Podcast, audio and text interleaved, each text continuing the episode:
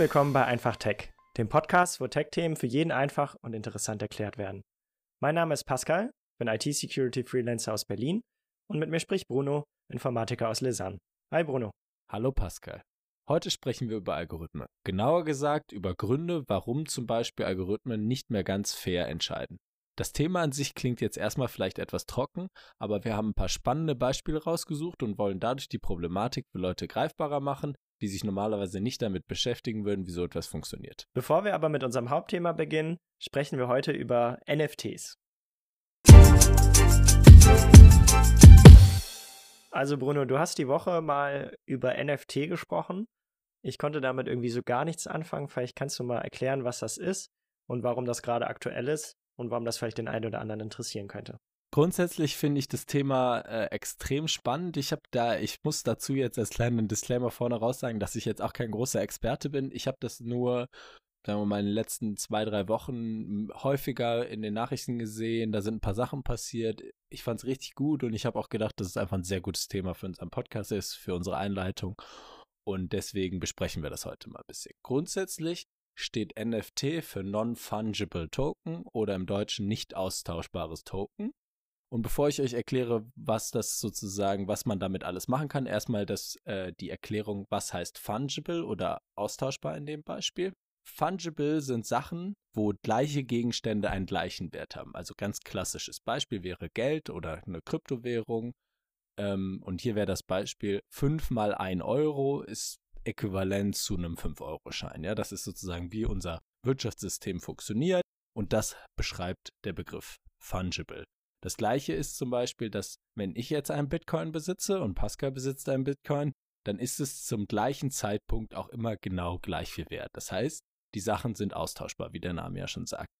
Non-fungible dagegen ist zum Beispiel Kunst. Das heißt, ob ich jetzt das Originalbild der Mona Lisa habe oder ein Poster, wo quasi ja das gleiche drauf zu sehen ist, ist nicht gleichzusetzen, weil das originale Bild einen deutlich höheren Wert in unserem Wertesystem hat als das Poster, was ich zum Beispiel im Shop kaufen kann. Okay, soweit verstehe ich das, aber ja, was ist das jetzt? Also wofür wird das jetzt genutzt, diese Non-Fungible Tokens?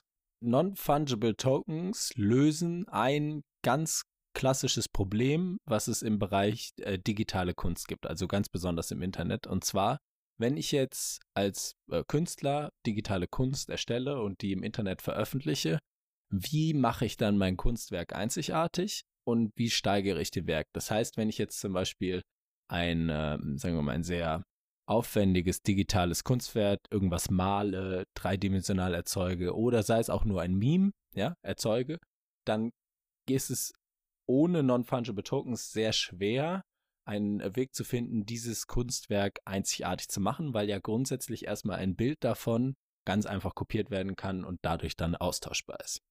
Und technisch umgesetzt ist das jetzt, dass man sagt, ähm, der Fachbegriff dafür ist, man mintet dieses Kunstwerk. Was es also macht, ist, man erzeugt eine, sagen wir mal ganz einfach ausgedrückt, Kopie dieses Kunstwerks, eine äh, verschlüsselte Kopie auf der Blockchain, und dadurch wird sozusagen das NFT, der NFT, also das Non-Fungible Token, wird ein Teil dieser Kryptowährung, wo man dann in der Lage ist, nicht nur das Kunstwerk zu speichern, sondern auch zu speichern, zum Beispiel, wer hat das Kunstwerk erstellt, wann wurde das wo an wen verkauft und wer ist der aktuelle Besitzer. Okay, also ich verstehe jetzt sozusagen den, den Hauptwert darin, also das wird jetzt vielleicht nicht jedem klar sein, aber wenn man Sachen in der Blockchain speichert, die Blockchains an sich sind so konstruiert, dass sie fälschungssicher sind. Das heißt, man kann darüber dann zweifelsfrei nachweisen, wem etwas gehört oder wer das zuerst erstellt hat. Also es ist sozusagen ein ähm, fälschungssicherer Speicher. Und jetzt frage ich mich aber so ein bisschen, inwiefern macht das denn überhaupt Sinn für was Digitales? Also bei einem Bild kann ich das ja verstehen. Ne, dann hat man das Original, das hat irgendwie Textur oder sowas, was man vielleicht in einem Foto nicht einfangen kann oder in einem Druck. Aber jetzt zum Beispiel bei einem, ja, bei einem GIF oder so, das ist ja dann genau gleich sozusagen digital.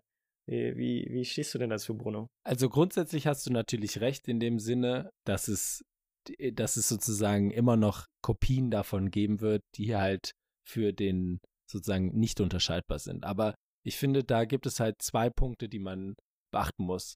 Der erste ist, meiner Meinung nach, wenn jetzt Leute fahren ja immer noch nach Paris zum Louvre, um sich die Mona Lisa anzugucken und du könntest ja auch eine quasi fast perfekte Kopie davon dir irgendwo angucken und hättest ein relativ ähnliches Erlebnis, wenn du nicht wüsstest, dass das also gerade eine Fälschung ist und äh, das nicht das Original ist. Und der zweite Punkt ist, und das ist, glaube ich, das, was jetzt der viel interessantere Punkt ist, ist, dass diese Implementierung auf der Blockchain und insbesondere die Möglichkeit, da Sachen mit reinzuspeichern, die an Komplexität viel schwieriger, also höher sind, ist, dass man zum Beispiel jetzt so neue Konzepte erlaubt, wie zum Beispiel, dass man sagt, also ich erstelle ein Kunstwerk und in dem Kunstwerk implementiere ich so eine Art Vertrag, der besagt, dass jedes Mal, wenn dieses Kunstwerk weiterverkauft wird, dass der originelle, also der die Person, die das Original erstellt hat, immer einen kleinen Prozentsatz mitkriegt. Und somit halt dann die Finanzierung dieser digitalen Künstler sozusagen längerfristig auch gesichert ist über ihre eigene Kunst. Dann erlaubt es sozusagen zweifelsfrei, ja, und da komme ich später nochmal drauf, warum nur freier, festzustellen, von wem die Kunst halt im Originalen ist, weil es sozusagen einfach damit reingespeichert wird und niemand genau das Original nochmal auf der Blockchain speichern kann. Und genau, also das sind sozusagen zwei Gründe, warum ich glaube, dass es halt total spannend sein kann. Gleichzeitig ist es natürlich aber immer noch eine Sache, wo halt gerade bei der Wertfrage äh, ist total schwierig, weil es ist natürlich kein Akt Gegenwert gibt, aber den gibt es ja bei Kunst häufig auch keinen so großen wie den immateriellen Wert, den die Gegenstände kriegen. Okay, da fallen mir jetzt dann aber irgendwie noch ein paar Sachen zu ein. Also beispielsweise bei einem digitalen Bild oder so. Im Prinzip könnte ja ich das NFT kreieren von, von einem Bild von einer anderen Person.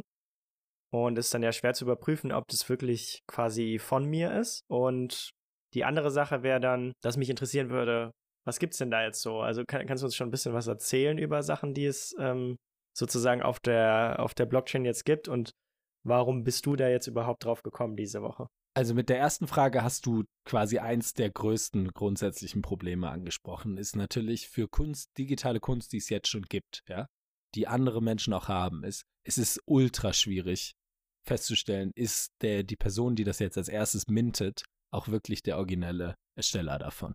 Da gibt es quasi keinen Weg, das festzustellen.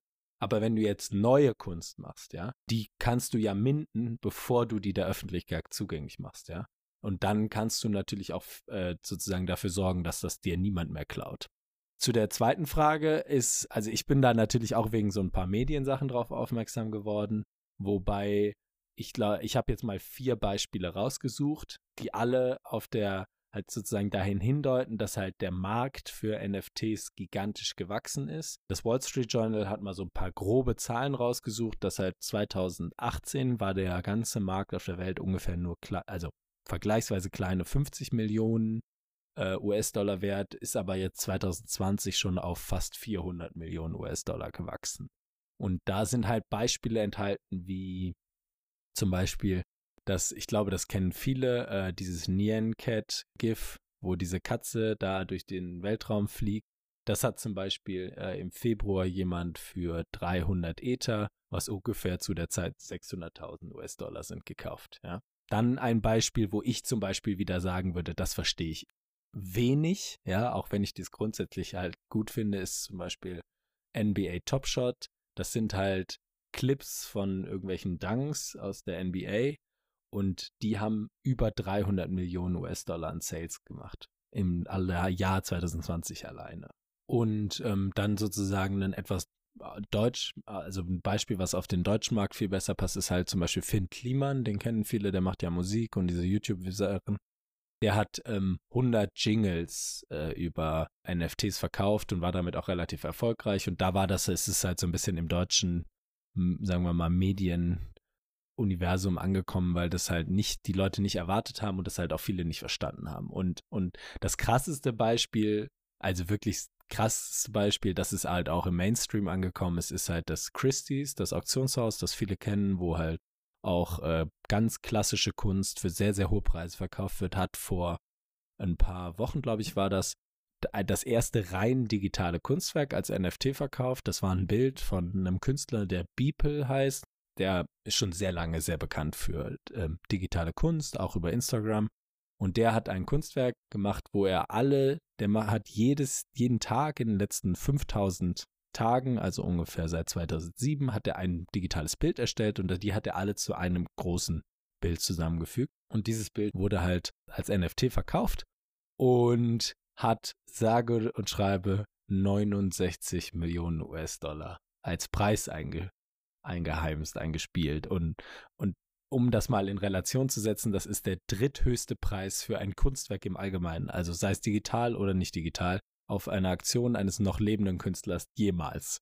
Und das ist natürlich schon ein krasses Beispiel, dass man merkt, okay, das ist hier was, das da, da geben Leute dem Ganzen Wert. Also da war jemand bereit, 69 Millionen US-Dollar dafür zu zahlen.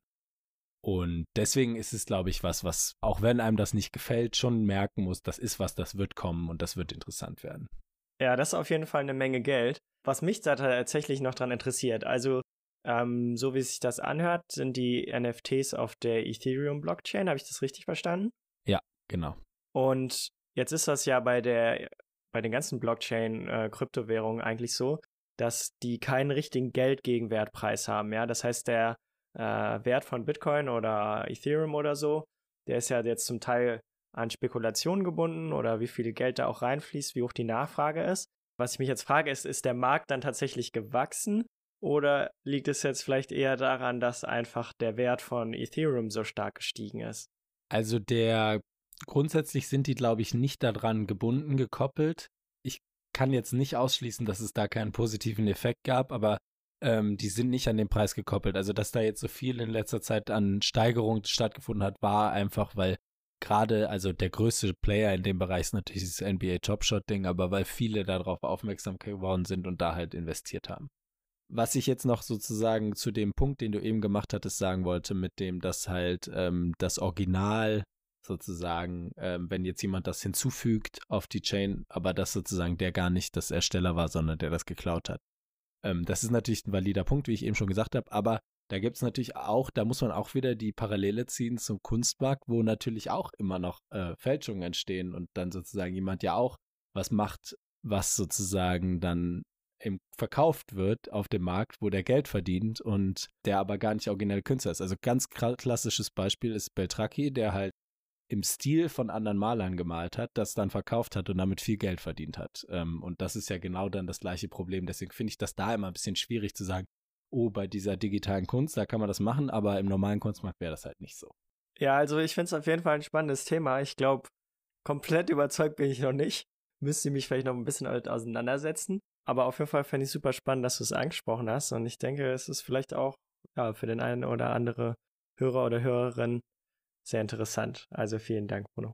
100% überzeugt bin ich auch nicht. Das ist mehr so ein in die Richtung, dass ich es halt einfach spannend finde und denke, dass es in die richtige Richtung geht, da mal neue Sachen gedacht werden, da ein bisschen Abwechslung reinkommt und man dann ja auch so an so Möglichkeiten in die Zukunft denken kann, wie dass man halt die Non-Fungible Tokens für andere Sachen benutzt, die nicht Kunst sind. Dass man zum Beispiel Besitzverhältnisse von Häusern oder Autos halt nicht mehr äh, beim Amt hat, sondern dass man halt das in irgendeiner Art von Blockchain speichert, dass ich halt einfach sagen kann, ich kaufe jetzt ein Haus und dann ist das von heute äh, von einer Sekunde auf die nächste getan, weil das ja auf der Blockchain dann einfach gespeichert wird. Und da finde ich es einfach eine spannende Technologie, wo man mal gucken muss, wie sich das entwickelt. Und damit kommen wir dann zum Hauptteil von unserer Folge. Und zwar geht es heute um Algorithmen, beziehungsweise eigentlich eher Probleme mit Algorithmen. Und wir wollen uns da so ein bisschen auseinandersetzen mit Sachen wie Biasen in Algorithmen. Und ja, um das zu verstehen, denke ich, müssen wir vielleicht einmal ganz kurz sagen, was ist eigentlich ein Algorithmus? Und als Algorithmus kann man sagen, es ist so eine eindeutige äh, Handlungsvorschrift oder so ein ähm, quasi ein Vorgehen, was man befolgen muss, um ein bestimmtes Problem zu lösen oder vielleicht eine Klasse von Problemen. Und das sind dann verschiedene definierte Einzelschritte, und wenn man die in dieser, quasi in dieser Reihenfolge ausführt, dann kann man halt ein Problem lösen. Und ja, wenn man das mal so ein bisschen praktisch runterbricht, könnte man zum Beispiel sagen, Google Translate, dahinter ist ein Algorithmus, der halt die eine Sprache in die andere Sprache übersetzt. Und der Grund, warum das jetzt ein wichtiges Thema ist für uns, für euch, für quasi alle Menschen, die in digitalen Raum leben, ist, dass halt immer mehr Entscheidungen von Computern getroffen werden, weil diese Entscheidungen dann zum Beispiel auf großen Datenmengen basieren sollen und diese Entscheidungen dann häufig auch von Algorithmen aus dem Bereich Machine Learning getroffen werden, welche halt auf großen Datenmengen lernen und ihre Entscheidungen auf einer Basis fällen, die für uns Menschen nicht mehr verständlich ist. Und deswegen ist es, ist es ein Thema, was natürlich ein bisschen schwierig ist und was wir versuchen heute ein bisschen zu beleuchten, äh, Probleme und Beispiele zu geben, warum das noch nicht ganz so gut läuft. Also wir sprechen ja jetzt hier quasi immer über Bias, also Bias, für den, der das vielleicht nicht kennt, das ist sozusagen sowas wie ähm, ja, ein Vorurteil oder eine bestimmte Ausrichtung. Und das beschreibt halt einfach nur, dass der Algorithmus quasi nicht neutral beurteilt, wie man das ja eigentlich denken würde von einem Computer. Und diese Biases können halt durch ganz verschiedene Faktoren entstehen. Wir werden am Ende auch nochmal sprechen, durch welche Sachen das zum Beispiel zustande kommt und warum so die neuere künstliche Intelligenz sozusagen dafür sehr, sehr anfällig ist. Aber um das so ein bisschen anschaulicher zu machen, haben wir uns überlegt, wir sprechen jetzt erstmal über Beispiele, wo man so ein bisschen erklärt kriegt, was gibt es eigentlich für Biases. Und ja, bevor wir das machen, möchten wir jetzt sagen, diese Beispiele sind jetzt nicht komplett. Wir haben versucht, aus vielen verschiedenen Bereichen etwas rauszusuchen. Aber es gibt natürlich Biases in allen möglichen Gruppen, also Stereotypen, Diskriminierung, ideologische Sachen, Ungleichheit, Sexismus, das sind alles Biases, die es geben kann in einem Algorithmus. Ja, und vielleicht kannst du einfach mal mit dem ersten Beispiel anfangen, Bruno. Zwei Beispiele, die auf Problemen mit äh, Algorithmen und ihrer Entscheidung sozusagen zurückzuführen sind, sind äh, Amazon und Spotify. Amazon hat 2015 ein System äh, entwickelt, was dafür da sein sollte, die sehr große Anzahl an Bewerbungen ähm, sozusagen vorzusortieren und das haben die dann auch Ende 2015 direkt wieder gestoppt, weil denen aufgefallen ist, dass das System kategorisch Frauen schlechter bewertet hat und die weniger häufig vorgeschlagen hat für die äh, ganzen Recruiter und vor allem auch Frauen, die an ähm, Colleges waren, wo nur Frauen erlaubt sind, sind deutlich schlechter bewertet worden, ohne dass es dafür einen objektiven Grund gab. Ähnliches Problem ist dann auch bei 2019 bei Spotify aufgefallen, wo jemand untersucht hat, ob äh, das Recommender-System, also das Vorschlagssystem, was dir Musiktitel vorschlägt, auch sozusagen fair ist und dem da ist dann sozusagen in der Studie aufgefallen, dass deutlich mehr Männer als Frauen bei äh, sehr generischen Begriffen vorgeschlagen wurden. Ja, ähnliche Situation 2011. Es gibt so eine Schwulen- und Lesben-Dating-App, Grinder heißt die. Und die haben sich beschwert bei Google, weil nämlich im Android Store wurde diese Applikation immer zusammen mit äh, Applikationen empfohlen, die es erlaubt hat, Sexualstraftäter aufzufinden. Und das ist so gewesen, weil es leider auch heutzutage immer noch Menschen gibt, die der Meinung sind, dass ähm, Homosexualität und Pädophilie irgendwie in den gleichen Topf gehören. Und da hat sich halt sozusagen dieser Bias aus der echten Welt in den Algorithmus übertragen. Und das ist natürlich gerade bei sowas ein extrem großes Problem. Dann auch sehr, sehr große Problematik, äh, die nach wie vor besteht, ist, dass Google Translate ja sozusagen sehr vorurteilsbehaftet übersetzt. Und da gibt es so ein paar Beispiele, die man tatsächlich auch selber ausprobieren kann. Also wenn man der Krankenpfleger aus dem Deutschen nach äh, Französisch übersetzt, dann kommt L'enfirmière oder so ähnlich äh, auf Französisch raus. Wenn man das Ganze dann wieder in Deutsch übersetzt, ist das danach die Krankenschwester.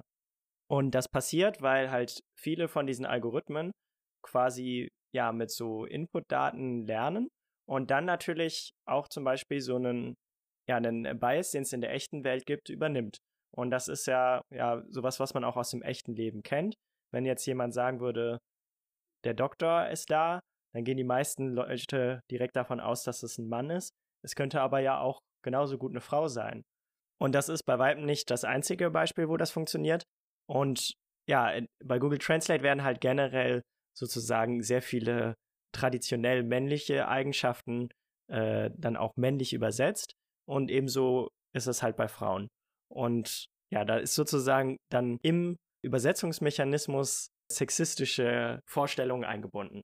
Ein anderes Beispiel aus der äh, Google ähm, Produktpalette ist, dass wenn man die gleichen Begriffe nimmt, die der Pascal gerade gehabt hat, Nurse und Doctor aus dem Englischen, die, die sind ja beide erstmal äh, genderneutral. Und wenn man dann zum Beispiel Nurse bei Google Image Search eingibt, dann kommen sehr viele Bilder von Frauen, während wenn man Doktor bei Google Image Search ähm, eingibt, dann kommen sehr viele Bilder von Männern. Und da sieht man auch wieder diese klassischen Stereotypen, die wie auch in Google äh, Translate, auch in Google Image Search äh, eingebettet sind. Genau, jetzt ist die große Frage, wie kommt sowas eigentlich zustande? Und es gibt einen ganzen wissenschaftlichen Bereich, der sich mit dieser Frage auseinandersetzt. Das ist Computational Social Sciences. Und ja, da geht es sozusagen darum, soziale Fragestellungen mit Methoden der Informatik zu untersuchen. Und davon ist halt dieser algorithmische Bias eins der Kerngebiete. Und im Wesentlichen kann man eigentlich sagen, mittlerweile funktionieren ja viele Algorithmen so, dass sie mit Eingabedaten lernen und dann lernen quasi, wie sie Sachen zu bewerten hätten. Und wenn diese Eingabedaten dann schon Bias haben, dann haben die Ausgabedaten auch diesen Bias. Das Problem besteht dann, dass halt in der echten Welt sozusagen das wenigste ohne Bias ist.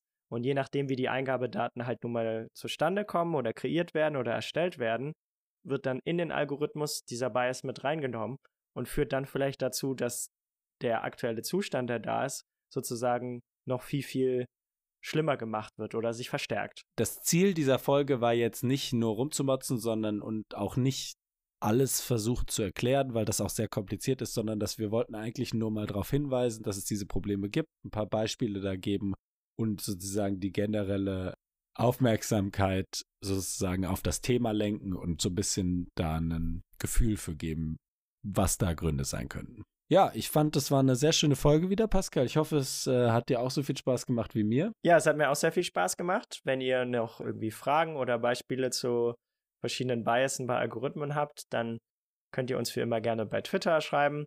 Und ansonsten könnt ihr bei Telegram oder unsere E-Mail-Verteiler euch anmelden, wenn ihr regelmäßig Benachrichtigungen bekommen möchtet, wenn die neuen Folgen veröffentlicht werden.